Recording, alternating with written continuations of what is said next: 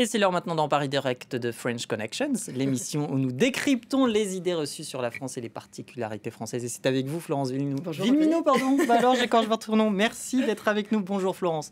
Alors, nous allons nous pencher aujourd'hui sur les langues régionales, car il y a une seule langue officielle en France, évidemment, le français, mais il y a de nombreuses langues locales. Tout à fait. Il y a une seule langue officielle en France. C'est écrit dans la Constitution, l'article 2. La langue de la République, c'est eh ben, c'est le français, bien sûr, mais il y a plusieurs euh, dizaines de langues régionales. On va regarder une carte euh, qui montre les principales langues régionales de la métropole l'alsacien, le breton, l'occitan, le basque, le catalan, le corse. On dit parfois que la France est comme une mini-Europe avec une très grande diversité linguistique. Et il y a aussi beaucoup de langues euh, locales dans les territoires d'outre-mer, le kanak par exemple, le créole ou plutôt les créoles car il y en a mmh. plusieurs.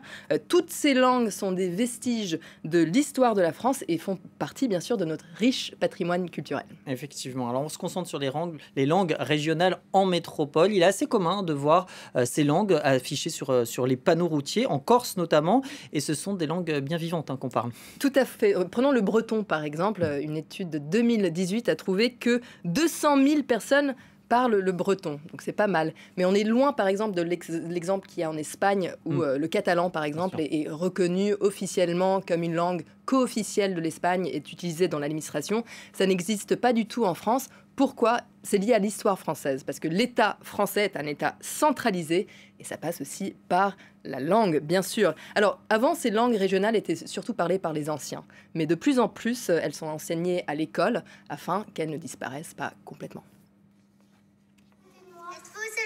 Et en français, la télé en français, euh, voilà, le français, ils l'ont euh, assez facilement. Mais c'est vrai qu'aujourd'hui, c'est que l'école, et en tout cas moi je le vois, qui pourra nous aider à, à faire euh, continuer à vivre notre langue. Alors on va parler de l'école justement euh, Florence puisque la rentrée scolaire approche à grands pas ici en France. C'est fini les vacances. L'enseignement des langues régionales est effectivement un enjeu euh, qui fait débat. On en a beaucoup parlé juste avant cette pause estivale. Le Conseil constitutionnel a partiellement censuré une loi sur la protection et la promotion des langues régionales. Tout à fait. Ça s'appelle la loi Molac. Alors ce qui est dans le viseur des sages, c'est quelque chose qui s'appelle l'enseignement immersif des langues régionales dans les écoles publiques. Alors qu'est-ce que c'est que l'enseignement immersif? En fait, c'est l'école dans une langue. Par exemple, on va enseigner euh, les mathématiques ou euh, l'histoire géo en basque afin de renforcer l'apprentissage du basque. en France, ça concerne à peu près 15 000 élèves. Donc, pas énormément d'élèves. Euh, et cette décision, il faut dire, du Conseil constitutionnel a provoqué de vives réactions à travers le pays et des manifestations également. Regardez. Tout ça est important pour notre région et je ne vois pas pourquoi euh, on puisse nous interdire et nous, nous, traiter de, de, traîtres pratiquement, alors que nous parlons que notre langue et nous respectons tout à fait le reste. On ne voit pas trop en quoi c'est anticonstitutionnel de vouloir faire vivre nos langues minorisées qui étaient là il y a bien longtemps. Si on, on impose seulement une heure ou deux par semaine, ça devient quelque chose qui est comme l'anglais au final, qui est vraiment une langue étrangère. quoi. Et c'est pas ça qu'on veut. Et nous, ce qu'on veut, c'est qu'on puisse vivre en breton et pas que euh, apprendre en breton. Parler en basque, c'est aussi une richesse. Ça ne veut pas forcément dire rester entre soi, parce que ça permet aussi une ouverture sur le monde.